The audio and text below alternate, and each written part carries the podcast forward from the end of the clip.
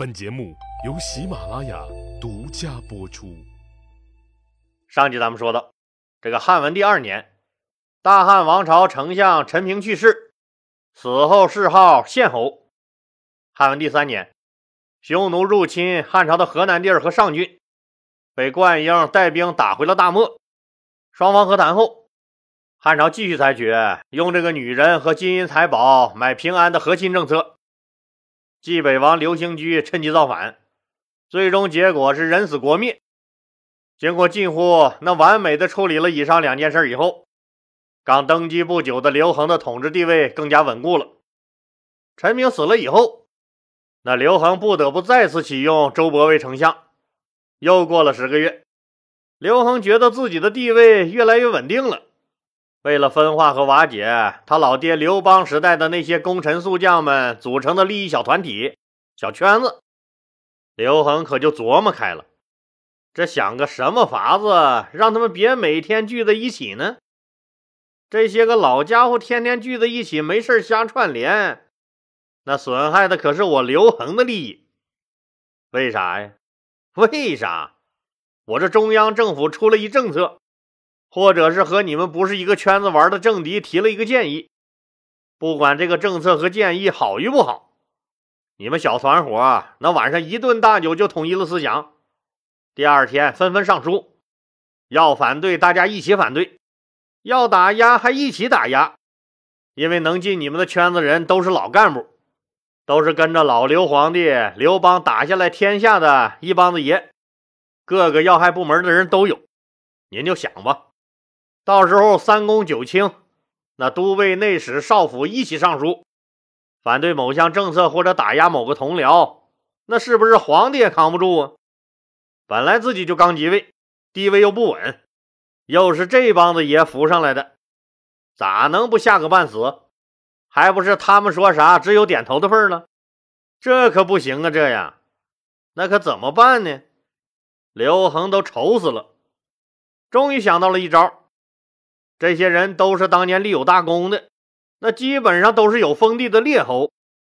可能听友们又糊涂了，是侯就有封地？不可能嘛！当年一干啥不就听到刘邦同志喊吗？投降吧，给你封个侯。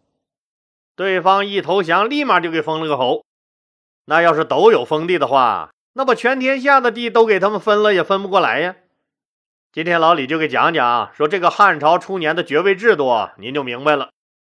秦朝商鞅变法时，他确定了二十等级的爵位制度。汉朝建立之初呢，那都是拿来主义，直接延续了当年人家秦朝的爵位制度。这二十等级爵位制度，我们比较熟悉的，你像那些古装历史剧里老演的什么左庶长、右庶长、大上造什么的，都是爵位之一。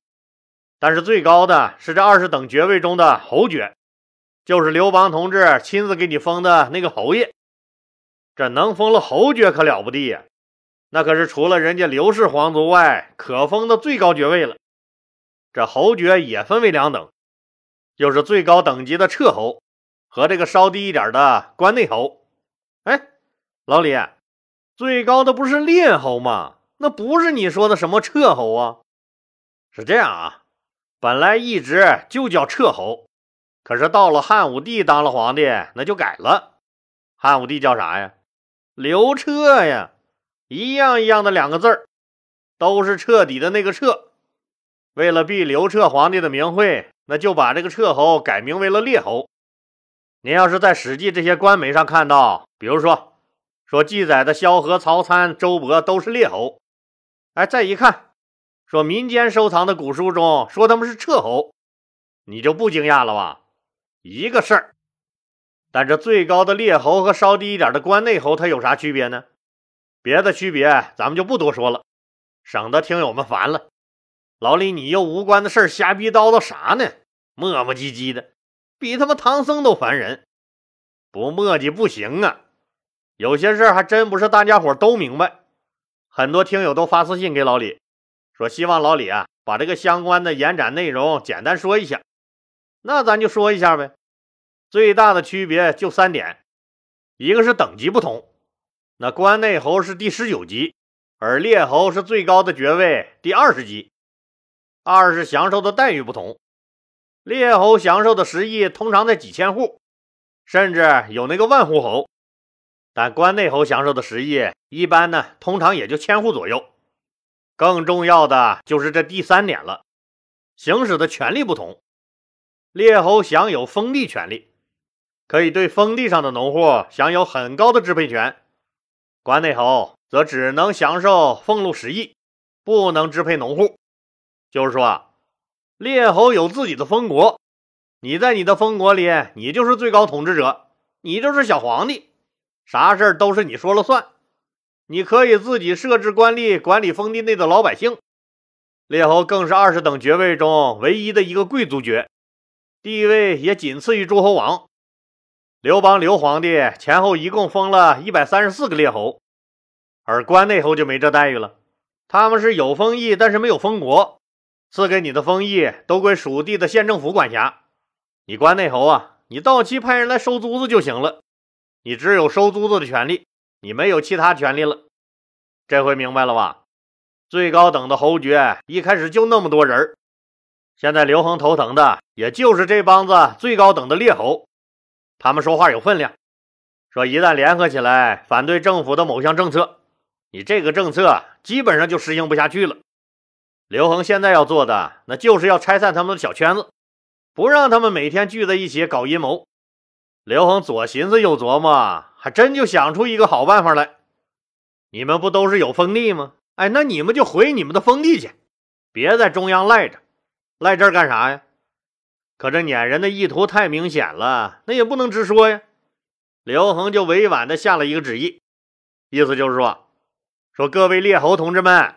你们是国家的栋梁，有很高的政治觉悟、政治能力和政治水平。你们封国上的老百姓都需要你们去教导、去教化。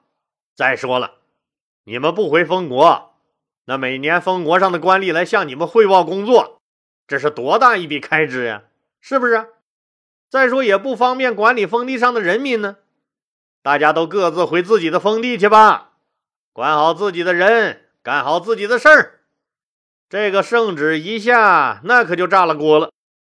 谁想回自己的那个县城里的封国呀？首都多好呀，是不是？孩子上个学呀，自己看个病啊，那爹妈养个老啊，听个曲儿，看个戏，这首都资源多丰富啊！还有一堆老朋友、老战友，那二环以内安个家，这多惬意呀！那谁还想回那连 WiFi 信号都没有的县城啊？谁也不想走啊！但皇帝都下了旨了，让回去。虽然说话说的委婉，但那就是命令啊！这百十来个猎猴，几个小圈子又聚在一起喝了一顿酒，酒后纷纷玩开了传统项目。啥传统项目？上有计策，下有对策呗。每天围着刘恒哭诉：“皇上啊，啊，不是我不想回去啊，现在我有病。”只有首都的医疗条件才能治好，不信您看，这是我的病历本等我好了，哎，等我好了，我立马就回去，绝不耽误。这个还没走，那个又来了。皇上啊，啊，不是我不想回去，我有病。这俩有病的还没走呢，第三个人又来了。皇上啊，不是我不想回去，我。得得得，你们也别说了，我算是听明白了。刘恒一挥手，打发走了那几个老家伙。这怎么办呢？刘恒又琢磨开了，又想到了一个那一箭双雕的计谋。现在自己的统治也比较稳定了，周勃还在那个丞相位子上晃悠着，自己也是实在不放心，就把周勃请了来，就俩人关上门，喝开了小酒。刘恒事先言明，说：“今天咱们是家宴啊，不必拘君臣之礼。”酒桌上，那刘恒自然又说了一些感谢周勃帮助自己登上皇帝宝座的话，并把周勃大大表扬了一番。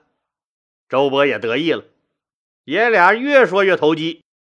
刘恒觉得也差不多了，就话锋一转，亲切的连称呼也变了：“周叔啊。”您是咱们国家最重要的栋梁，也是我最信任、最倚重的人了。这全天下人都知道。现在我遇上难事了，您得帮我呀！”老周伯赶紧说：“您可不能管我叫叔啊，要叫也是哥呀。再说皇上，您这不是折杀老臣吗？”刘恒笑着说：“虽然你儿子周胜之娶了我的二公主，咱俩就是亲家，理应兄弟相称。但咱们得各教各论，不是？您是我老爹高祖皇帝的兄弟，您可不就是我叔叔吗？我也说了。”今天就咱爷俩吃饭，不必拘礼。周勃一听人家刘恒都这么说了，当即一拍大胸脯子：“大侄子，呃呃不不，呃皇上啊，有事您说话。”周叔啊，还真有件事儿，这不让列侯们都回自己的封地吗？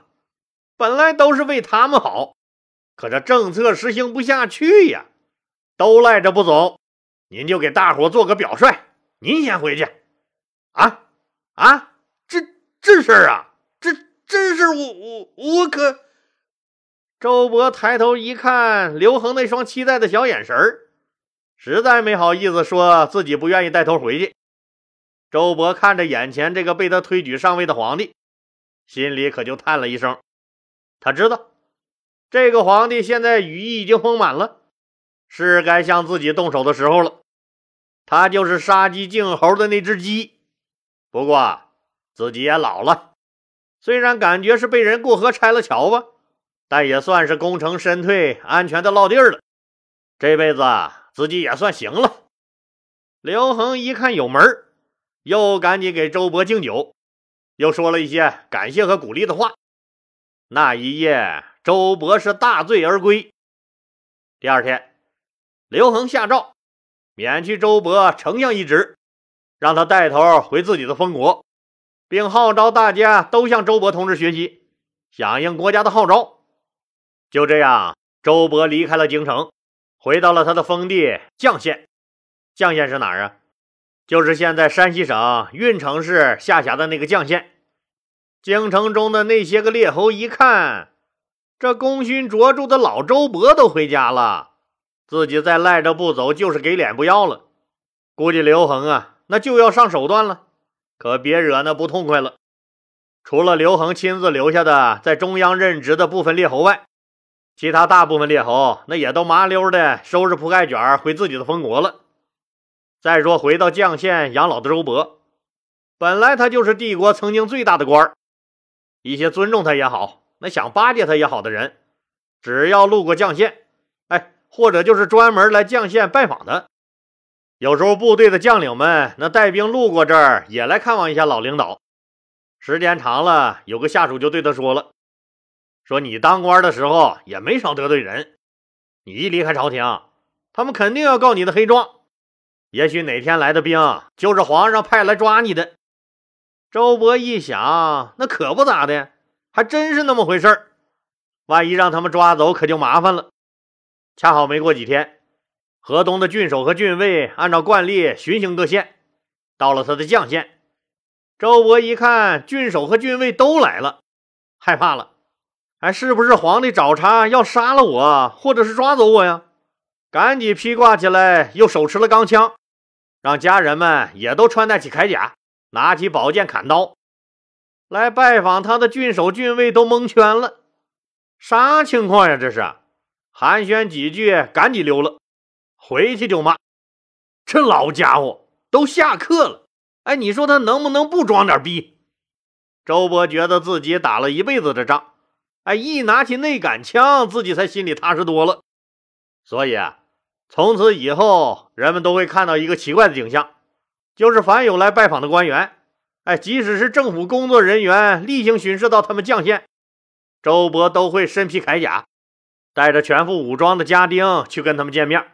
就怕自己遭遇不测，这时间一长啊，这事儿可就传开了。周勃的政敌这下子可抓住了他的小辫子，就向汉文帝刘恒打了个小报告，说周勃呀有这个谋反的意图。刘恒一听就明白了，这就是典型的诬告啊！一个退休的老干部，就凭家里三五十个家丁就能造反，这不扯淡吗？这不，但是刘恒恨周勃呀，打心眼里恨呢。虽然他让自己登上了皇位，但是条件那就是杀死自己那有吕家血统的四个亲生儿子。亲生儿子呀，让这帮子老家伙逼死了四个，谁不心疼？刘恒的心也一直在滴血。现在有人告他黑状了，自己正好那趁机收拾了他。刘恒那根本不给他周伯面圣辩解的机会，直接派人就把他抓了起来。周伯本来就是一介武夫，还是吃了没文化的亏呀，笨嘴笨舌的，那也不咋会说话啊，根本不知道咋该为自己解释，眼瞅着就要掉沟里了。玉丽一看他也失了势了，也就开始欺负他。周勃虽然嘴笨，那人虽然傻，但钱多呀。就让家人给了玉丽千两黄金，问玉丽说有没有啥好办法啊？玉丽告诉他：“你这个事儿啊，那说简单也简单，你儿媳妇不就是公主吗？你们家有没有谋反的心，他能不知道？让他回家跟他老爸说，让他给你作证，不就完了吗？”周伯一想，对呀，我咋就没想到，咱儿媳妇是公主啊！就让公主进宫，替他去辩解去了。至于这结果怎么样，那咱们下集再说。好了，今天就说到这儿吧，谢谢大家。